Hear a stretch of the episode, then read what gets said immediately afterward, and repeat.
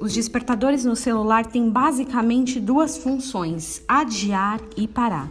Se você ainda está meio sonolento, aperta o adiar. Existe uma programação automática que volta a tocar em 3 ou 5 minutos, a depender da sua configuração.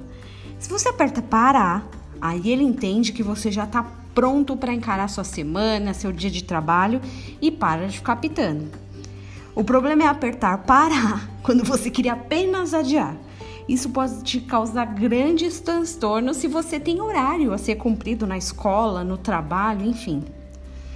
Quando Débora, a juíza de Israel, leva o povo a vencer seus inimigos, você pode ler com calma lá em Juízes 4 e 5, você vai perceber no capítulo 5 especificamente que Débora entoa um hino, uma canção de louvor. E olha que legal que ela fala, lá em Juízes 5, 12. Desperta, Débora, desperta, desperta, acorda, entoa um cântico.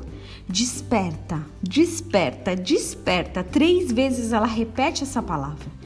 Mas ela já não era uma mulher que deveria dormir muito. Ela trabalhava julgando as causas de Israel. Era um trabalho já que deveria consumir muito do seu tempo. Ela não poderia ter tanto tempo dormindo.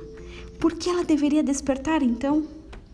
Eu acho que na época nem tinha o modo soneca, né? Ativar soneca que, ativar, que adiasse o alarme.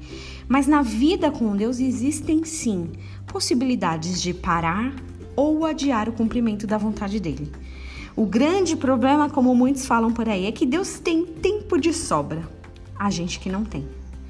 Quando a gente para ou adia nossos relógios espirituais, continuamos dormindo, sonolentos, desatentos ao que Deus pretende fazer. Esse versículo do Cântico de Débora se aplica totalmente às nossas vidas. Ele é um alerta para que estejamos atentos, mesmo que estejamos fazendo parte de um trabalho, aparentemente até a obra, né? Olha, já estou executando a obra de Deus, já estou fazendo a vontade dele, estou ajudando as pessoas que precisam, mas também precisamos estar acordados para ouvir as direções específicas de Deus. Que você tenha um dia abençoado em nome de Jesus.